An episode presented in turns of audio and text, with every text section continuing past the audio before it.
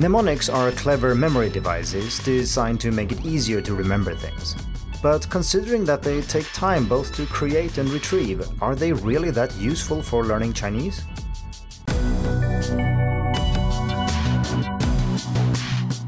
Hello and welcome to the Hacking Chinese podcast. In this week's episode, I'll explore one interesting aspect of mnemonics, namely the extra time they take and if they really work for learning languages. The title of this week's episode is Are Mnemonics Too Slow for Chinese Learners? Written by me, Olle Linge. Mnemonics are mental techniques used to improve our ability to remember things. You are probably aware of such techniques even if you haven't read up on the topic or actively tried to improve your memory. Common ones include simple phrases for remembering the order of planets, my very excellent mother just served us nachos, or more elaborate methods where you associate things you want to remember with specific locations, known as a memory palace. The most fundamental principle for learning anything effectively is understanding.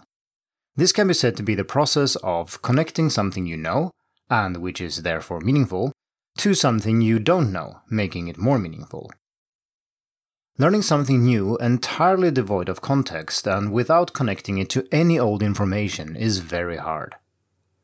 For example, trying to memorize Chinese characters as a jumble of individual strokes is extremely hard compared to chunking these strokes together into meaningful components. The effectiveness of mnemonics. It is in this light we can see why mnemonics are useful.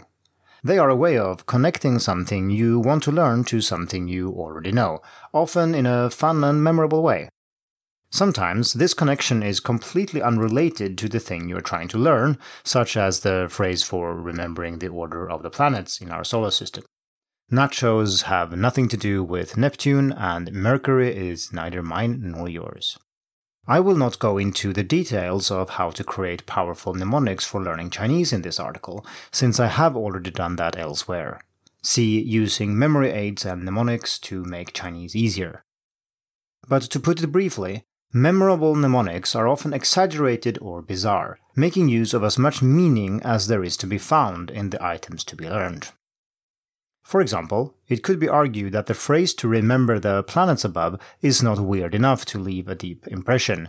I forgot it between writing the draft and the final version of this article, for example. Maybe the XKCD version in the attached comic strip will serve you better. Mary's virgin explanation made Joseph suspect upstairs neighbor. Another important insight is that mnemonics can be quite personal, and what works for one student might not work for another. Thus, you should experiment a lot and try to come up with your own mnemonics rather than rely on those created by others. See, for example, Kuo and Hooper 2004. Mnemonics can be used in many areas of learning Chinese, but are perhaps most often applied to learning Chinese characters. If you have never explored the world of mnemonics, you really should. As I want to get on to the main part of the article, however, I will simply refer to a series of articles for those of you who want to read more, in suggested reading order. 1. Remembering is a skill you can learn. 2. Using memory aids and mnemonics to make Chinese easier. 3. You can't learn Chinese by rote. 4. How to create mnemonics for general or abstract character components. 5 don't use mnemonics for everything. There are many kinds of mnemonics. For an overview, please refer to this article. But I'm particularly interested in visualizations, as those lend themselves very well to the memorization of Chinese characters. Support for the usefulness of mnemonics. There's ample evidence, both anecdotal and scientific, that mnemonics are highly effective in the short term, and that the technique used by memory champions can be learned and used by normal people. For the anecdotal evidence, you can either try it out yourself or ask someone who has. Most will agree that mnemonics enable you to do things that aren't possible without them.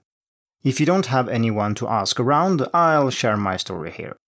I first came into contact with memory techniques when learning how to solve the Rubik's Cube blindfolded, which can be separated into two steps. First, memorize the state of the cube, or what needs to be done to solve it. Second, solving the cube using a method designed for blindfolded cubing. The second step is of course irrelevant for the discussion in this article, but if you're really interested, I learned this three cycle method by Macky.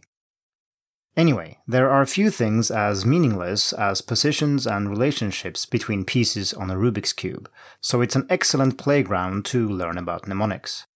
Memorizing something like this entirely without mnemonics might be possible with serious amounts of practice, but it's actually quite easy with the right mnemonics.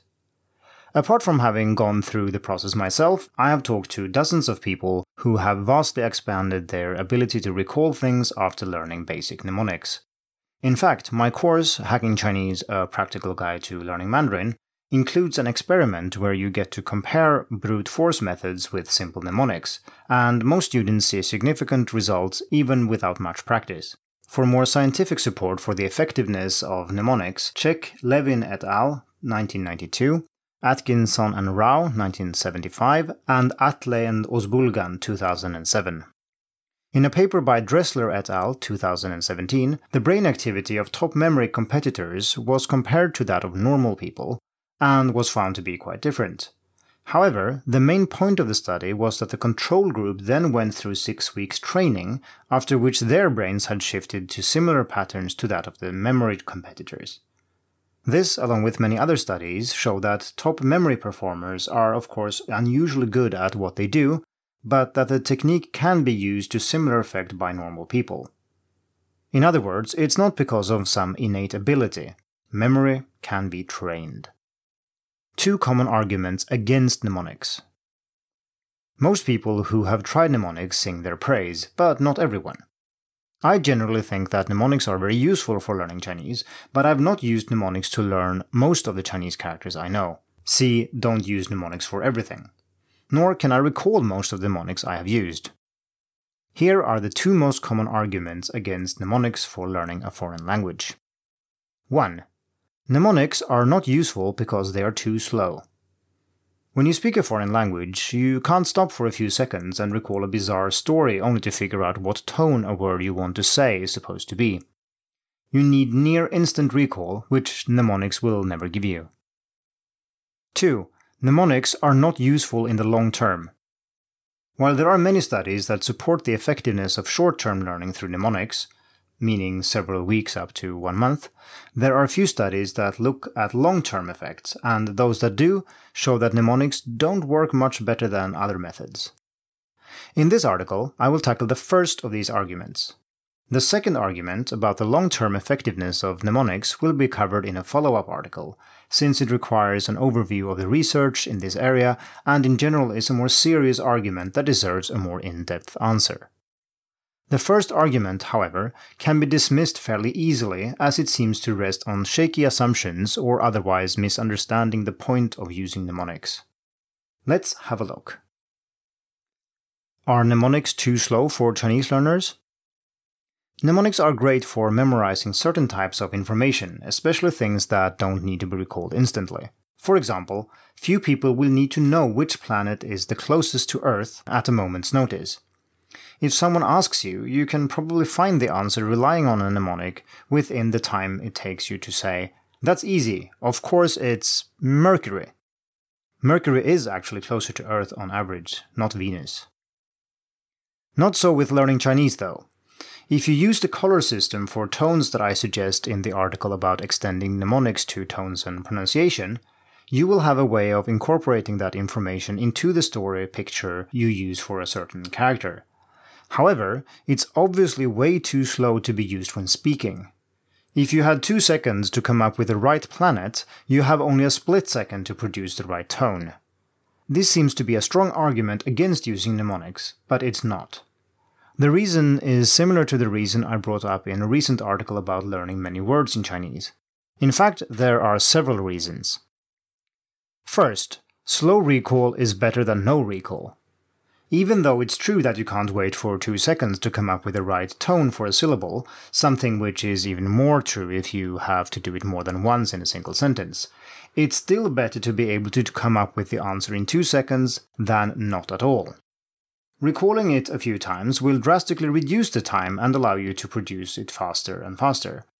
Not remembering the right tone will leave you guessing, which might reinforce the wrong tone. Second, sometimes slow recall is not a problem. As I argued in the article about knowing many words, sometimes being slow to recall something is not a problem, provided that it doesn't happen too often.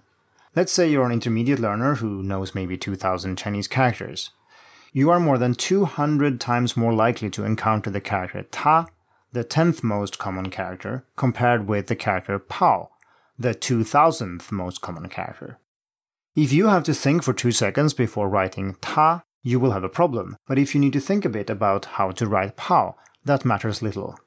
The same goes for anything on an exam, as long as the time limit is not very tight. Third, mnemonics are just stepping stones. The mnemonic is not necessarily there to end all your review needs for a specific character, but rather serves as a stepping stone to more intuitive knowledge of the character. If you create a mnemonic for xiang, to think, as a beginner, this obviously fades away over time. As an intermediate learner, you will have seen and understood and probably written xiang many hundreds of times, and while you might still remember the mnemonic itself, you do not need to rely on it either for the meaning, pronunciation, or for how to write the character. The alternative is to brute force the character into your long term memory by continuous repetition, which certainly works too, but is much more tedious. I will return to this argument in the follow up article. So it's not really a problem that it can take time to recall something via a mnemonic. It would be a problem if the mnemonic is all you have for recalling the information you need, but that's never the case if you're also reading and listening to a lot of Chinese. Or at least it's very rarely the case. In the next article, we will look at the long term effectiveness of mnemonics. As I've argued in this article, mnemonics are obviously good for short time memorization, especially when it comes to writing Chinese characters, where it's often okay to take a few seconds to come up with the right answer. And even if it would be desirable to be able to produce the answer right away, doing so with a delay is still better than not being able to do it at all. For a complete reference list, please check the text version of this article. Thank you for tuning in to the Hacking Chinese podcast. If you like this episode, please share it. More information and inspiration about learning and teaching Chinese can be found at hackingchinese.com. See you in the next episode, and until then, good luck with your studies.